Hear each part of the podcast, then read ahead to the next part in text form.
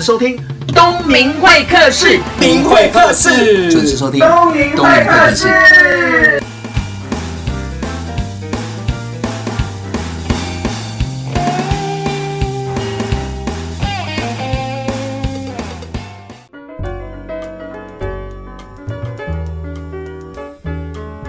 听众朋友，不知道你们吃饭了没有？这一集呢，只邀请我的好朋友，他是联华食品专案经理叶纬翊，同时他也是企业讲师。那企业讲师他讲的是 B to B 的管理啊、流通管理啊，都是非常的专业。但是呢，在今年年初，我去上了他的一个课，因为那个课非常的特别，就是怎么样吃饭聊出生意。那我本身就爱吃饭。哎，这样讲好怪，好像我都在吃东西。应该是说，我们常常会有一个商务的场合，要跟认识、跟不认识的吃饭，或者跟朋友吃饭，或者是跟客户吃饭。那怎么样吃饭当中要聊出一些生意，或者是 close 地接成交？我觉得这是要很大的学问。那去上他的课，我觉得就很有趣。我就告诉他说：“哎，麻烦你可不可以来上一下东明会客室，教育一下所有的听众朋友，怎么样吃饭吃得精准，然后又可以谈到想谈的。”也可以缔结成交，所以呢，千拜托万拜托，他才愿意来上东明会客室。各位听众朋友，那我们欢迎叶伟义。各位听众，大家好，我叫叶伟义，来自莲华食品。我跟伟毅认识了差不多有快五年了，快五年了，快五年了。那这个过程也谢谢脸书有这样的工具哦，那我们彼此都串联，都知道彼此最近在忙什么。那他很特别的地方是，这一次呢，他在网络开始发表这是一系列课程的时候，我是第一届，我算是自己花钱去上他课，超妙的。我才知道说，哦，原来吃饭也可以吃出生意啊！可不可以谈谈你的经验？好，怎么会发展出吃饭吃出生意？好，其实过去因为我当兵的时候呢，算是一个幕僚单位的兵种，那我们必须要常常协助一些将军啊，在一些参宴上面协助他们进行他们的参会。那么因为当兵不能喝酒。那我们就是很清醒的去看，长官是可以喝酒，你不能喝酒。对对，我们要保持清醒的，然后照顾好大家。然后当时我的学长就告诉我说：“你仔细去看，什么时候该倒酒，什么时候该协助他们开菜或者是上菜，所有流程都是有一些潜规则存在的。”嗯，所以在那个一开始呢，我是在那个时候当兵的时候开始学会这个所谓餐桌上的礼仪。呃，也不完全是礼仪啦，而是说餐桌上你应该怎么呈现你自己。然后当兵退伍完之后，其实我第一份工作是一个总经理特助，嗯、那当时就是开着公司配的一台 Volvo 的汽车，然后带着总经理到处谈生意，然后看他怎么在餐桌上面完成生意。那我就觉得，哎，这些东西应该是不会有人这么教的，因为。大家不懂或者不晓得怎么去阐述那些内容，所以我花了一些时间整理出来，然后在我自己的职涯里面，我也有充分去运用，也帮助我在很多关键时刻让我们的生意推进很多。也就是说，透过过去的经验累积，然后再加上你的聪明睿智，然后整理一下之后，你也实验性的用在自己的工作上嘛？对对。所以因为有好成绩，才能出来跟大家分享。对，我要讲一下，大家不要小看叶纬翊哦。跟你讲一下，叶纬翊也得了很多的奖，他可是二零一五年获得《经理人月刊》颁发的台湾 MVP 经理人哎哎，好像每一个产业只有一个。但我们这一期也比较特别，是在消费品产业呢，我们有四个人得这个奖。第一个呢是全联的总经理，第二个是全家的董事长，然后第三个呢是黑松沙士的协理，那第四个是我。那大家有没有注意到，他们都是把公司经营的很好，嗯，但是我呢是把生意做的还不错，然后业绩成长很多，所以才有这个资格。我听到的重点是叶纬翊跟他们一样优秀了。希望大家也是这样认为。对啦，因为优秀不是自己讲的，因为我真的觉得他很优秀，才有机会来上东明会客室啊。是没错，所以来东明会客室的人都是优秀的，对，愿意分享的。是的，对，我们刚刚讲到嘛，就是过往经验很多了，你得了这个奖，再加上你就是因为吃饭吃出了很多的系统出来，然后整理出来要跟大家分享。嗯、那我们这一次就是讲用餐吃出好生意。那我们吃饭要注意什么？好，吃饭呢，如果是商务的聚会呢，一开始我们会去。注意一下你约的时间、地点，还有交通工具，对方是不是方便停车？然后甚至洗手间在餐厅的哪一个位置呢？可能在进到餐厅之前呢，我们就约略的要有这个概念。然后至少呢，你会先把菜单先快速看过，你可以预期接下来会吃到什么东西，哪些餐点呢可以先做预备的？因为有些餐厅的特色菜呢，它是需要比较较长的处理的时间。嗯，那我们就可以让客人在进到餐厅之前呢，我们就先做一些准备。嗯，可是我记得我去上你的课的时候，有一个画面让我印象深刻，因为我们那时候是演练一个公司跟一个公司一起用餐，所以我们包下了一个 VIP 室，是你包的嘛？对，没错。那我们就模拟说来参加的。课程的所有的同学，把他分门别类两间公司，然后坐在里面，然后包含坐什么位置，坐在哪里，吃什么，都是有一套的系统跟逻辑。我比较好奇，当我们要约这个公司的这个部门，或者是这个重要的 key man 来吃饭的时候，我们可能会去想办法了解说他的喜好，或者是这个人眉眉角角不吃什么，还是什么不要，这些是不是应该要事先准备？好，对于只要是商务聚会呢，我们一开始只要是邀约确定了，然后一些餐厅的时间跟地点呢、啊，我们都会让我们底下的助理来协助我们完成。因为如果我们是直接对口的去沟通这些事情呢，其实有很大的风险，因为人家可能会有一些防卫。嗯，那如果让我们在生意上没有直接影响的这些助理或秘书，代替我们去跟对方的助理跟秘书联系的话呢，我们比较容易得到对方客户的一些个人的癖好，或者是餐饮上的一些特殊的需求。比如，比如说他可能不吃牛是因为信仰，或者他觉得台湾没有很好吃的牛，嗯、或者海鲜会有些过敏，嗯、或者他不习惯用手去处理食物，所以呢，我们就特别交代餐厅帮我们把有些带壳的食物呢先处理好。理好对，哇，这等于是说我们这些小细节要想办法。知道客户的喜好，这样的话才可以精准的在餐厅上先让他喜欢这顿饭的氛围跟细节，然后也喜欢你这个人的用心跟贴心还有细心，然后慢慢慢慢再开始谈我们今天要谈的。对，没错。好，我们这一段先聊到这里，我们先休息一下，再回到东明会客室节目现场。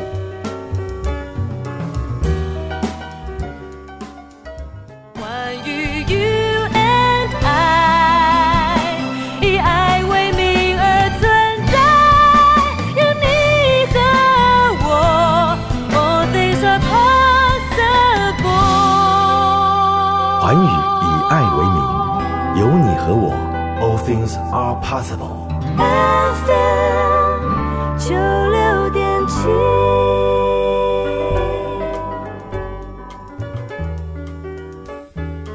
你现在收听的是东明会客室，我是主持人王东明，我是来宾叶伟毅。我们刚刚在上一段节目聊到是说，我们在吃饭之前要做的功课，就是要想办法知道你邀请来的这个 key man 或者是他的团队喜欢的是什么，不吃什么，那不吃什么背后的原因都要知道，因为你越是精准的知道这些大小事的话，有可能因为你的细心而。得到对方的信任，然后再开始去谈自己想谈的。那你曾经用这样的方式，怎么样虏获客户的心？好，其实我们会透过商务参会里面去跟对方有近距离接触，就是生意上可能有受到一些限制，或者是我的生意好像开启的。但是不知道如何进行下去，比如什么限制？限制就是说单子一直签不下来。对，比如说感觉像对方是要跟你签合约的。对，感觉是似乎已经要成了，但是好像进度一直没有在我们的预期底下。应该是说少了那临门一脚，可以这么说。那会不会是他要其他的东西？如果他要其他的东西，而我们在平常的。会议里面没有办法得知的话，我们在商务场合里面，在商务的餐会里面，也许我们在喝了一点酒之后，我们提出明示或暗示对方说：“哎，我们到底双方卡在哪些点？”嗯，往往在这个时候呢，对方就会明示暗示的说出来。你是说，在那个比较轻松自在的私人场合，比较容易说出他内心的想法？对，呃，私人场合是一个，另一个是稍微有喝了一点酒，或者是大家关系近了。卸下白天的这些心防，这个时候他所表达出来的会更加的真诚。就好比说，他真的是喝多了，我们就帮他递上杯热水，然后就说：“哎，这个时候我可以这样子做。那回到工作岗位，我还可以怎么帮你们公司呢？”哦，那对方可能就会觉得你的贴心，然后就说：“啊，其实我们现在卡住的点是什么？或者说啊，其实就是这个嘛。”那我们就会去猜想他所谓的这个嘛是什么东西。举个例子哦，就是曾经我一个学生跟我提到说。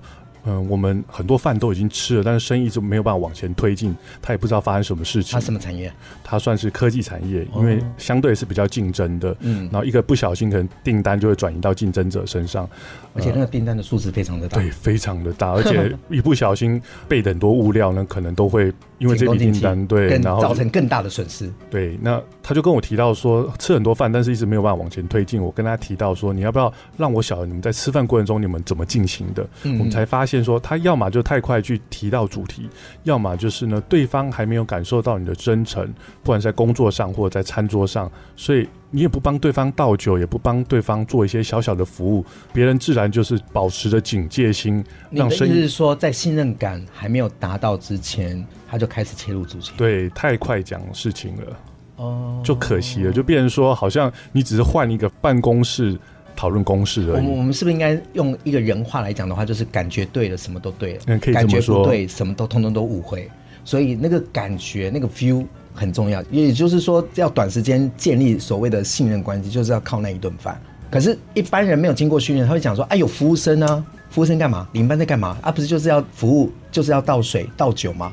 那为什么要好像感觉上是我们要做？”好，所以我的习惯就是，只要所有的商务场合呢，我尽可能的让我的客人到我的所谓的主场，就是我熟悉的餐厅。好处就是呢，里面的领班甚至服务人员，我都可以先沟通过，甚至挑选过。我会告诉他，我这次来的客户大概的类型是什么，很重要。然后我会准备一些私房菜，请你随时帮我找到合适的时间放进来。甚至我的酒都特别挑选过。那么这是帮助我们让客人觉得说，哇。原来跟你吃饭是这么舒服的，是备受礼遇，不见得我们是挑选到非常高档的餐厅，而是这家餐厅是让他觉得被尊重，嗯、感到舒服的。嗯，所以这个案例我衍生出两个问题，第一个问题是你刚刚讲的主场，你要花多少的时间去找这个主场？你要怎么去经营主场？好，过去我因为我有一定的交际费可以去使用，所以我在找主场的过程中，当然我自己会去吃饭，去了解说这家餐厅的氛围，或者是这家餐厅的服务品质，对，到什么样的层次，然后进而决定说，哎，我不要花时间来经营这家餐厅，经营这家餐厅领班的关系，什么？领班的关系？领班就是可能代理现场的服务生的主管，嗯，让他来协助我达到我要的服务项目，譬如说什么时候帮我开酒，或者我不。需要提醒他，他就知道要高频次的帮我更换桌上的这些餐盘，或者是小的碗，或者是什么甜点该要什么时间点上。然后大的菜上来之后呢，特别要花些时间去介绍一下这道菜的由来，让客人会觉得说，哇，这家餐厅就有点像是我们自己熟悉的地方。嗯，透过前几杯的举杯敬酒，或者是呃邀请他先开菜，都可以。感觉到这个人他的属性，他是属于那种外放型的呢，还是极度的理性的？我们会给予他合适的服务对待，因为有些人只是想要有一个舒适的空间，好好的用餐，我们就是给他不打扰他，然后直到接近收尾的时候，表达我们这一次来参会的用意。那有些人就是大啦啦的，就是很享受在那当下，我们就让他尽兴。男生呢，就是让他觉得很爽；那女生呢，就是喜欢那个 feel。对，男生喜欢爽，女生喜欢。哎，你用的形容词非常的好，其实就是感觉啊，就感觉对了，什么都对了。所以谈生意的感觉是不是很重要？对，我习惯就是让整个氛围呢掌握在我们身上，要么就背景音乐会有一些很舒服的音乐，嗯、或者是空调的温度是让大家觉得舒服的。嗯，然后呢，洗手间的状况我都会先去了解，嗯、避免说我们有些人酒喝多了，然后他突然要去吐的时候他会找不到，我们都可以最快的时间内给他协助。然后其实酒的等级可以区分出很多系列，但是有没有办法让每一杯酒喝下去，让彼此都觉得这是有价值的？这是我在商务场合里面常会这么做的。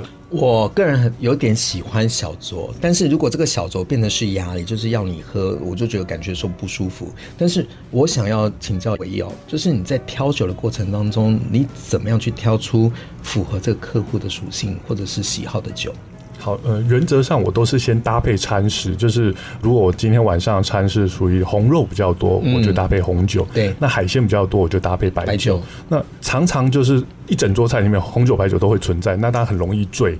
那么就是一开始我就是让，就是要让他醉，是吧？其实也是要让他醉，就是让他的理智线呢稍微松一点，然后让他在用餐的过程中他是有选择，他可以。选择喝红酒或喝白酒，那我常常在我课程中里面都会提到说，在桌上至少维持两个杯子以上的，就他可以选择有酒精或无酒精。嗯，那我当我底下的业务成员，当他发现他很很高频次的帮他倒红酒的话，他就知道说，诶、欸，这个人酒量还不错，他也蛮享受这个氛围，我们就可以持续的开不同的红酒，让他享受这个氛围。欸，我先问一下，你酒量好不好？其实呃，人家都叫我三杯夜，就是只能喝三杯就会醉的人。哦。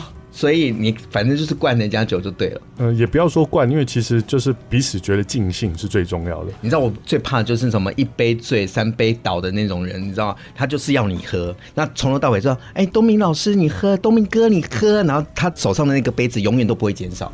所以遇到这种状况呢，我们就是两个人都先干掉手上这一杯，我们再喝下一杯。这样好，刚刚是讲到说 feel 跟爽。那因为在吃饭的过程当中，我记得最上次啊，我们在课程上这个演练，你有拿了一支酒，我觉得那个酒是一个非常亮的亮点。而且我们在吃饭的差不多三分之二的时候，你就拿出来，你从日本带回来的一瓶有故事的黑糖美酒。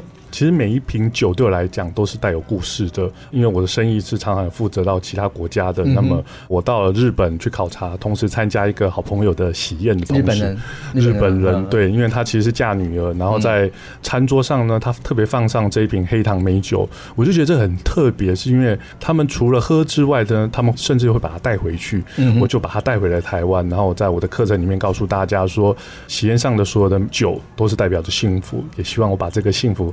从日本带回台湾，让你们一起享受，跟我一起分享这份喜悦。难怪我们那天喝了，大家都很幸福。那支酒我喝完之后印象深刻，我就开始在找台湾哪里可以买得到黑糖美酒。对，说真的，我已经喝了四个品牌了，但是我永远忘不了那一支你从日本带回来的那个幸福美酒。我觉得那个是有特别的意义。难怪客户那么喜欢你，因为从这个举动当中，我就觉得你这个人是一个非常用心、贴心而且细心的人。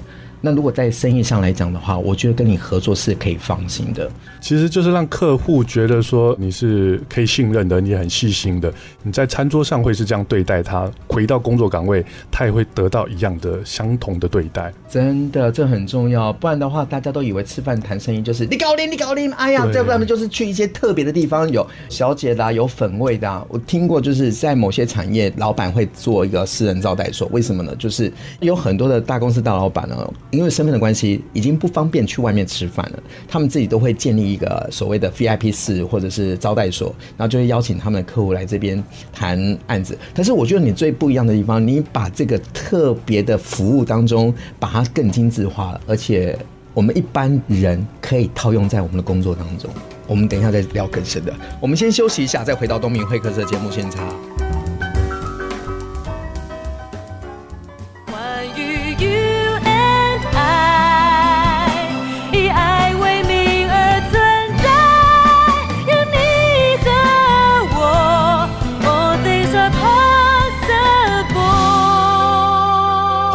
以爱为名，有你和我，All things are possible。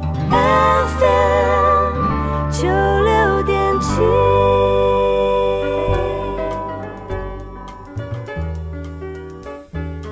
你现在收听的是东映会客室，礼拜五的晚上，不管你现在有没有塞在路上，有没有吃饱，听完这一段的时候，一定要好好的对待自己一下，找一个很好的餐厅，开一支很好喝的酒，让自己放松一下。那刚刚讲到吃饭的经验，大家都有啦。那唯一我想要聊一下，每个人都有菜鸟的时候嘛，不顺的时候嘛。那你有没有吃饭这个用餐在商务上失误过？好，其实呢，在我一开始在商务场合的时候，还只是个小小专员的时候，酒也不太能喝，就会想说，哎，直接替人家倒酒。你现在还是不能喝啊？嗯，现在还是不能，但至少现在有进步了，三杯，有进步了，至少三杯。对对对，好，就在帮别人倒酒的过程中，就有时候不小心倒的酒量多了，那可能就是。让客人觉得说啊，我明明就酒量没那么好，你干嘛把我倒那么慢？让客人觉得呃，给我一个白眼。我就觉得啊，真的好像似乎不是每一个人都那么喜欢酒杯的里面的酒量是这么多的。好，之后我呢，我就花一些时间开始去练习哦，怎么样倒酒的时候那个酒水的量呢是自己可以掌握好的。那我就觉得哎，其实每一个领域都有它的专精的一些技术。你不要看那边餐厅里面帮你们倒酒的这些服务人员，其实他们都是受过训练的。嗯哼，所以我。我就更加相信，只要吃饭用餐，真的要开始找到属于自己的主场，嗯，熟悉的餐厅、熟悉的氛围、熟悉的餐点，还有熟悉的服务生。你只有倒酒这件事情啊，我可以告诉你，我有很多的失败经验。我跟你分享，跟听众朋友分享，在几年前，呃，我要请一个我的前辈，我要谢谢他的照顾，就让我呃接到一个不错的案子。那我就想说，既然她是女生，那我想要邀请她去吃日本料理。那女生就是精致的食物嘛，我想说，我吃过几家，那一家是最精致的，而且老板我也熟，那个主厨我也熟，所以我在想说，那个无菜单料理如果带他去的话，一定很棒。再加上它是一个艺文中心，哇，那个质感很好，对不对？然后开车的话又有停车场，而且收费不贵，又在市中心，所以我都全部都按耐好了，设定好了。包含停车位都帮他瞧好，他来到现场坐下来，他也知道要吃日本料理，因为我问了，他说 OK，一坐下来不到三分钟我就开始冒冷汗，我好糗，哇，发生什么事情？因为他说 东明我不吃生食，哇，那当下你该怎么办啊？我超糗的，你知道吗？因为我订了两套餐，是挺高级的餐，我不要讲数字，但是你知道日本料理大部分都是生食嘛，那。我糗了，我就赶快跑去跟领班讲，就像你，我认为我已经是熟了，而且我也认为他是我的主场，我就跑去跟领班讲说，领班怎么办？那个我的贵宾不吃生食，他说没关系，我帮你处理。他快速的跑去厨房吧台那边，就是料理台的人跟那个主厨讲说，这一桌不吃生食，一定要弄熟食。结果你知道吗？生食跟熟食哪个快？一定是生食快啊。结果我的生食很快送到我的桌上，可是我连筷子要拿起来夹的勇气都没有。为什么？因为他的熟食都还没有到。哇，真的当下不就很尴尬？超尴尬！而且那个姐姐说：“东明，你先吃嘛。”东明，你先吃。你觉得我能吃吗？真的，就算再怎么熟，他叫我吃，你觉得我能吃吗？当然不能吃。可是真的，我可以告诉大家，有很多人可能对方说：“你吃啊，你吃啊。”他就吃了。你吃了之后，就可能后面单子就拿不到了。嗯，其实他也是在看这个细节当中，你怎么样去处理。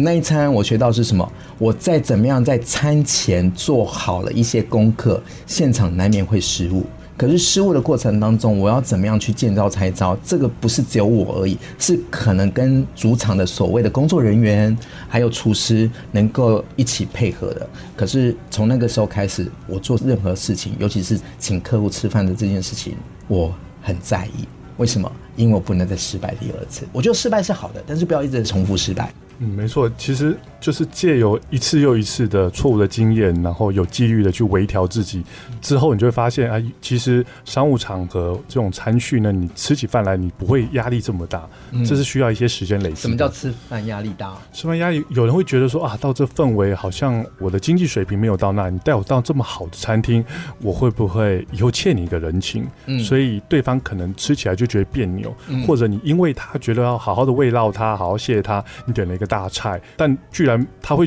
可能觉得自己不配吃这么好的食物，嗯、这是我在我的客人中常常看到的一些现象。嗯那你怎么样调整？其实我在我的课程中里面都有提到说，怎么样在点菜过程中，不管我们是不是能够主导，或者是我们只是客人，我们都可以选择自己喜欢吃的食物，这个是最幸福的一件事情。嗯、就如果你自己都没有办法选择你自己真正爱吃的东西，那就是非常可惜的。真的很可惜。但是吃饭的细节真的太多。我们刚刚讲的是商务嘛，那有时候我们只有一对一，跟很像是朋友。可是又很像是合作伙伴，他请你吃饭，然后带你去一个很高级的餐厅，一打开 menu，看哇，你可能会吓到，呃，一个商业午餐可能要四五千块，那这时候你会怎么点？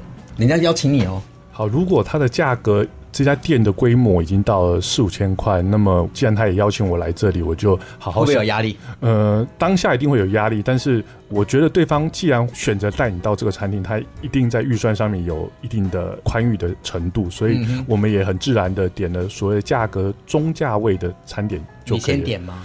对，如果我是客人的话，我就会先点了。你知道我那一天我是怎么做吗？可是我也因为这个举动，我拿到大订单。跟你交流一下，对方是女生，她请我去吃意大利菜。那打开 menu 吃中午，哎，我要吃一顿四五千块，对我来说有点压力。然后我又看到旁边有那两千多块的套餐，我就打开之后，他就说：“老师，没关系，你点这顿我请。”那我就开始拖时间。其实我知道我不是两千多块就是多少钱的，我就这边看看看，我又为什么要等呢？我就等他怎么样跟服务生点他的菜。那我最快的方式就是，他如果点三千，我就跟他点差不多的价钱。可是对方知道我在等这个，他就说：“老师没关系啦，你就点啦，你就点。”然后我就说：“好，没关系，我再看一下。”我再看说，他怎么还不赶快点？那是我内心的台词。但是他也在等我。后来我就说破：“请问一下，这一顿是你报账还是什么？”老师，你点就对了，这些价钱都可以。可是我真的很尴尬。然后我在这边想的时候，他就说：“老师，你不用担心啦，你吃就好，开心最重要，真的。”可是我因为这个小小的举动。因为我就是在等他点菜的时候，这个小小的细节被他看到，他觉得我很有趣，那后面的合作反而很顺，而且同时他还帮我做很多的转介绍。对啊，所以你看哦，在商务场合这种商务餐叙的过程中，很多东西都是值得我们学习的。那么学校教育不会告诉我们这些，但是我们真的要从一次又一次的餐叙里面去发现说，哦，原来别人会这样看待我们。对啊，你看哦，你看你都已经整理完了，然后有一系统化的教我们，其实我们可以少走一些冤枉路，而且少吃错任何一顿饭，这样不是很好吗？可是，一般大部分的餐饮就是啊，左边要干嘛，右边要干嘛，面包放哪里，酒要怎么拿。我个人觉得那些都是基本功，但是有一些细节的部分，你没有上场过，你根本不知道要怎么样去做调整。所以，透过课程，我很谢谢你那一天开这样的课程，让我去吃了一顿很开心的饭。那也同时当中有一个食物的演练，也让人知道说，原来有这样的课程。你透过你的专业角度，什么叫专业角度？因为你就是吃饭聊出生意嘛。那你又是一个品牌经理人，然后从这个部分来做切入，你就会跟其他的老师做出自己的区隔。而且我觉得你很扎实的地方，当学生问你问题的时候，你马上我建议这应该要怎么做，怎么做，或者是怎么做。我觉得这不是一般老师可以讲出来，就代表说你真的吃了很多的饭。对，没错，其实过去真的花了很多时间把这些东西系统化。嗯，那我也觉得说，真的把握有机会，让每一个常有机会参加餐叙的朋友都能够借由这个平台去了解。说，哎，我怎么样好好的吃顿饭，让跟我用餐的这些朋友能够享受的很愉快。真的好，这一段按照惯例都会点播一首歌给听众朋友。那唯一你要点什么歌？呃，我想要点一下我当时年轻的这首歌呢，就是张雨生唱的《相信》，歌词有歌词的意境。那对我来讲，就是永远相信自己所有做的事情是对的，是继续的努力，继续的保持该有的执行力。送给大家，相信。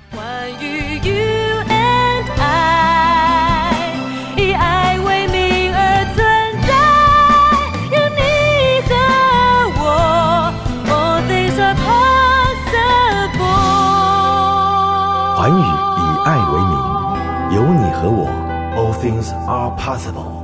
FM 九六点七。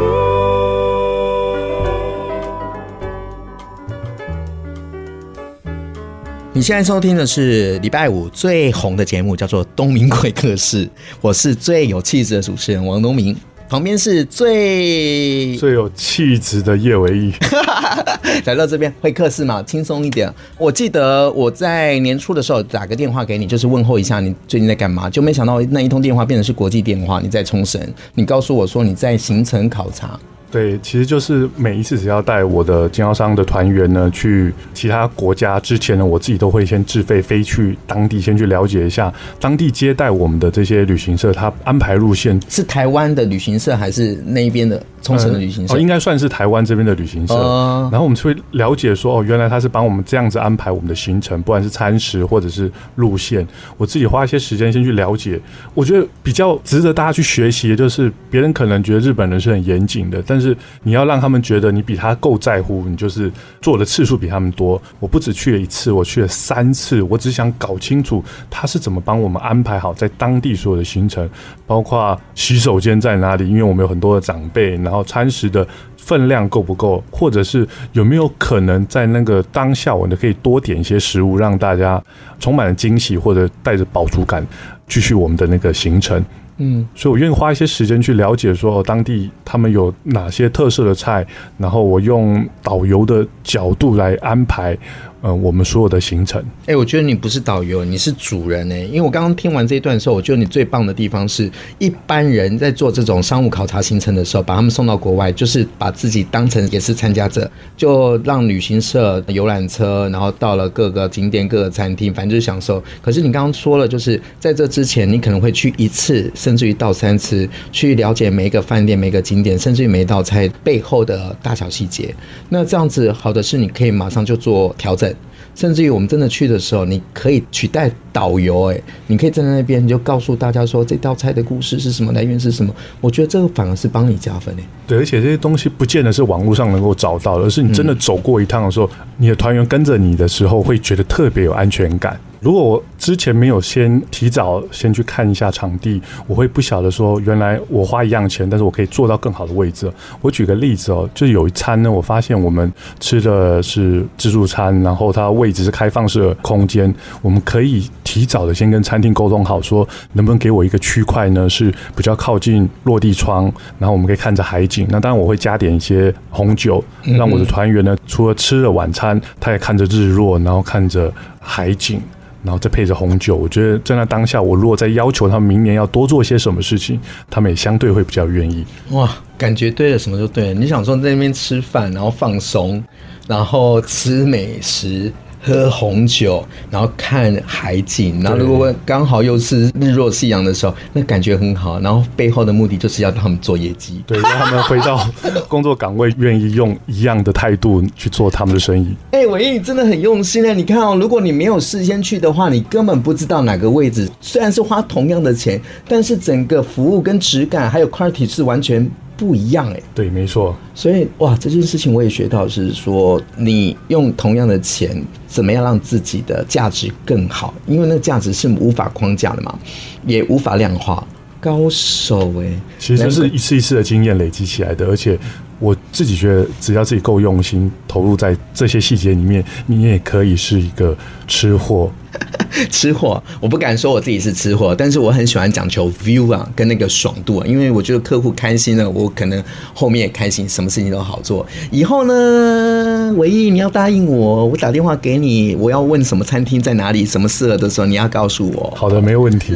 好，各位听众朋友，这一期是要告诉大家说，如何吃饭吃出好生意哦。可能事先多一点用心，然后一些细心，一个贴心，有可能客户会因为爱上你，后面的事情就好巧了。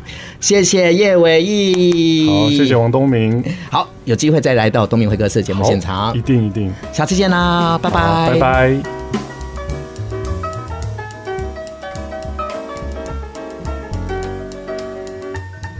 今天很高兴邀请到的是莲华食品的专案经理叶伟毅哦，也是我的好朋友。我也谢谢他在五年前我们共同进修，彼此认识哦。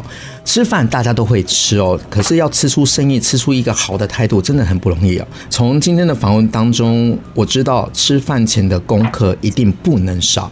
你要去了解这个客户的喜好啦，然后什么不喜欢啦，甚至于当餐厅，你要想办法把餐厅变成是自己的主场啊。那怎么样经营的自己的主场的大小事，这些都是有讲到的。再来就是吃饭中的细节，什么时候该上酒了，什么时候该上菜了，什么时候要。在这个吃饭的过程当中，有一个亮点让大家记住，甚至于什么时候开口谈生意，这很重要，因为时机 timing 很重要，感觉对了，什么就对了。再来就是吃饭后，你有没有办法留下这样客户的心中的好印象，甚至于回想起这次的餐叙当中，他有一些好的回忆，关系好，氛围好，生意就会好。